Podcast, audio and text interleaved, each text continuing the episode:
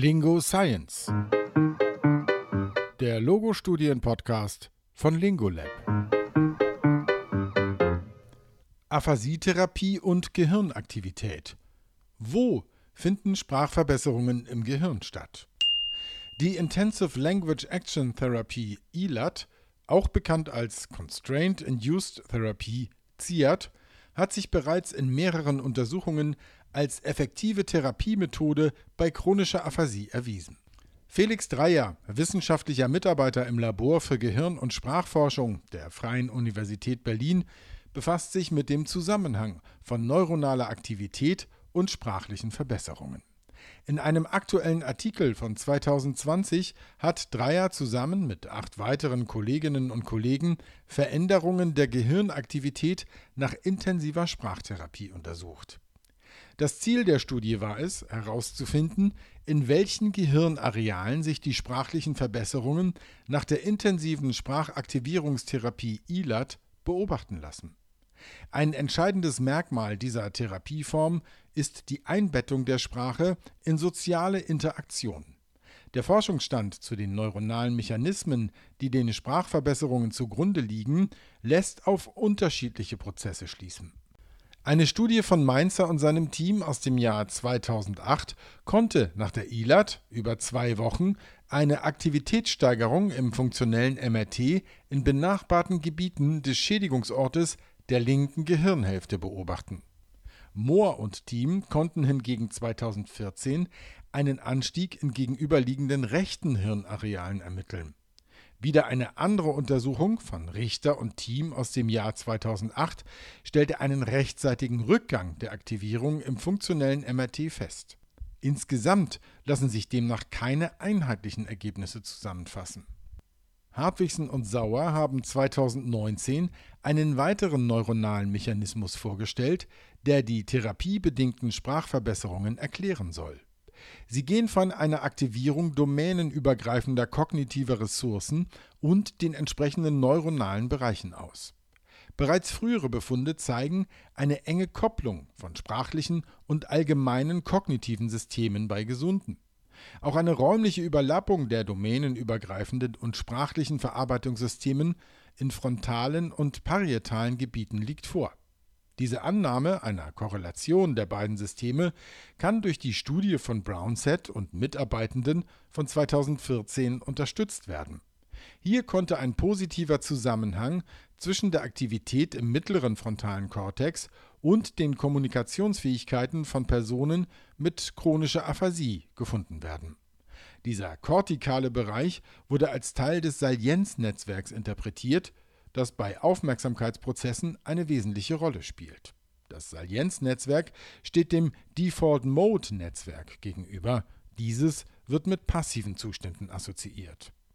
An diesen Forschungsaspekt der zugrunde liegenden neuronalen Areale bei Sprachverbesserungen knüpft die Studie von Dreyer und Team an.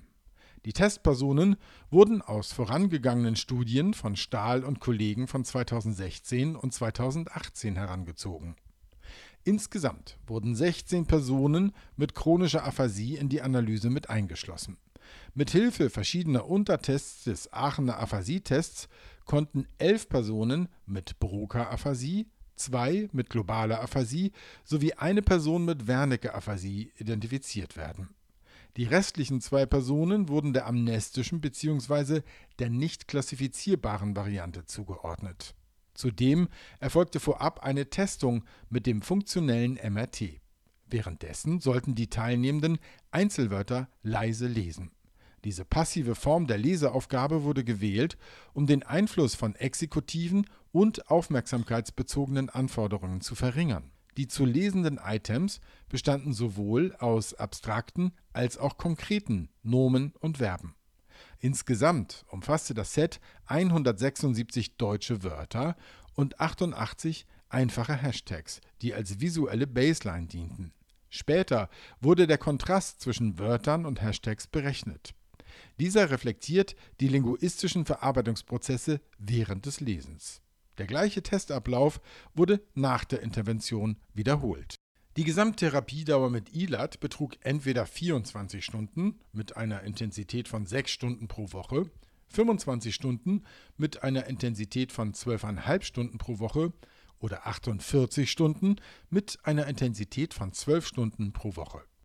Die unterschiedlichen Therapiedauern kommen dadurch zustande, dass zwei Studien von Stahl und Team kombiniert wurden, die die Effekte von unterschiedlichen Intensitäten und Zeitspannen der ILAT untersuchten.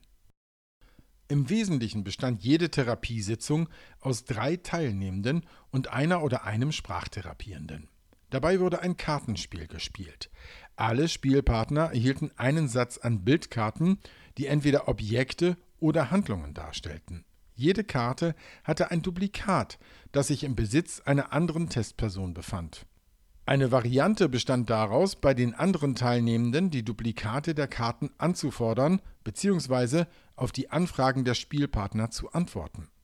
Wenn die angeforderte Karte vorhanden war, gab der oder die angesprochene Spielende die entsprechende Karte aus. Wenn die Karte nicht verfügbar war, dann wurde die Anfrage zurückgewiesen. Dreier und Team lassen an dieser Stelle offen, welche weiteren Varianten zum Einsatz kommen verweisen jedoch für weitere Informationen auf die Studien von Stahl und seinem Team. Nach der ILAT konnte eine signifikante sprachliche Verbesserung festgestellt werden. Die Ergebnisse lagen dabei in einem Bereich, der vergleichbar mit Ergebnissen aus früheren Studien ist. Das Hauptziel der Studie war es, den Zusammenhang zwischen der Sprachperformance nach der Therapie und der neuronalen Aktivität zu untersuchen. Welches neuronale Substrat liegt also dieser Sprachverbesserung zugrunde? Wo hat sich etwas verändert? Es konnte eine signifikante positive Korrelation der Aktivitätssteigerung im Bereich des linken Precunius und den Verbesserungen im AAT festgestellt werden. Der Precunius wird bei der Medialansicht des Gehirns im oberen letzten Drittel des Großhirns sichtbar. Gut erkennbar befindet er sich in Höhe des Hinterkopfes direkt unter der Schädeldecke.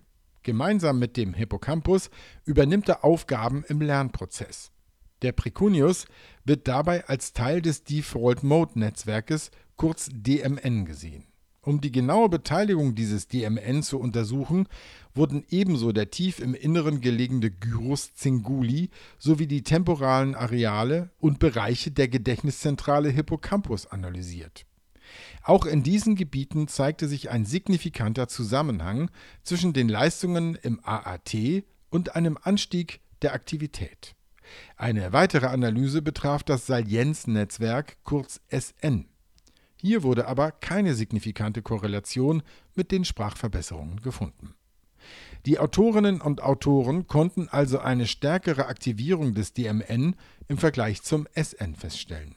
Das erscheint auf den ersten Blick kontraproduktiv, da das DMN eher mit passiven Gehirnzuständen assoziiert wird, etwa wenn Personen ihre Gedanken schweifen lassen oder über Ereignisse nachdenken.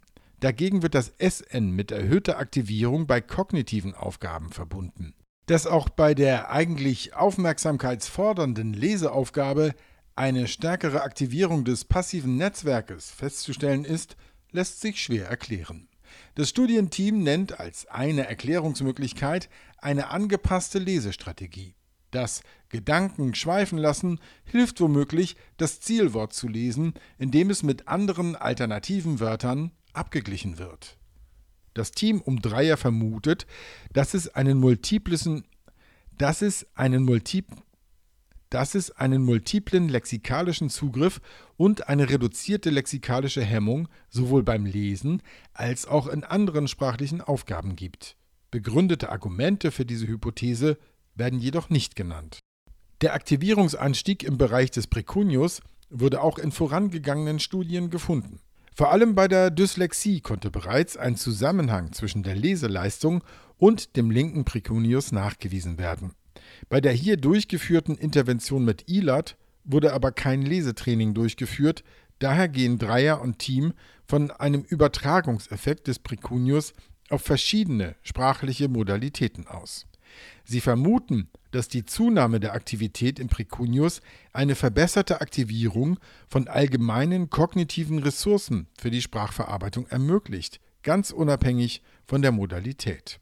Das Team um Dreier interpretiert die gesteigerte Aktivierung des Precunius und des Default Mode Netzwerks DNM insgesamt als Indiz für verminderte kognitive Anforderungen und eine effizientere Aktivierung von Aufmerksamkeitsressourcen. Wahrscheinlich wurden während der Intervention domänenübergreifende Fähigkeiten speziell für die Sprache aktiviert, denn die Aktivierungsmuster im MRT traten nur beim Lesen von Wörtern und nicht beim Lesen von Hashtags auf. Ein Sprachtraining, das soziales Handeln erfordert, wie bei ILAT, könnte demnach dafür sorgen, domänenübergreifende Aufmerksamkeitsressourcen für die Sprachverarbeitung zu trainieren. Schließlich erfordert die soziale Interaktion und das Turntaking während der ILAT sowohl Fokussierung als auch geteilte Aufmerksamkeit. Aufgrund der Ergebnisse kann aber nicht zwingend von Sprachverbesserungen auf Verbesserung der Aufmerksamkeitsressourcen geschlossen werden. Zum einen wurden Aufmerksamkeitsleistungen nicht getestet. Zum anderen erfolgte auch kein direktes Training der Aufmerksamkeit. Daher lässt sich nicht sagen, wie erfolgreich eine Therapie wäre, die ausschließlich domänenübergreifende kognitive Funktionen fokussiert. Und noch ein Aspekt spielt bei der Beurteilung der Ergebnisse eine wesentliche Rolle. Das Studienteam verzichtete bei der Durchführung auf eine Kontrollgruppe. Dadurch lässt sich nichts darüber sagen, ob die Aktivitätssteigerungen im Precunius und im Default Mode Netzwerk ausschließlich auf die Intervention zurückzuführen sind oder ob diese im Rahmen einer allgemeinen neuronalen Reorganisation stattgefunden hat. Es wäre also schön, wenn in einer Folgestudie untersucht werden könnte, ob die Ergebnisse in einer ILAT-Gruppe beim nächsten Mal genauso ausfallen und ob das bei einer Gruppe, die kein ILAT erhält, anders ist. Und es sollte überprüft werden, ob die These stimmt, dass sich die Sprache verbessert, weil sich die Aufmerksamkeit verbessert hat. Beides ist ungewiss. Antworten auf diese Fragen hätten zukünftig aber Auswirkungen auf das methodische Handeln von Sprachtherapierenden bei Menschen mit chronischer Aphasie. Auf den Punkt gebracht von Sarah Blöchinger, Studierende der Sprachtherapie an der LMU München. Diese Studie gibt es auch zum Nachlesen als PDF zum Download auf lingo-lab.de slash podcast. Dort finden Sie auch weitere interessante Studien zu logopädischen Störungsbildern der Logopädie zum Nachlesen und Nachhören. Das war Lingo Science, der Logo-Studien-Podcast von Lingolab. Bis zum nächsten Mal.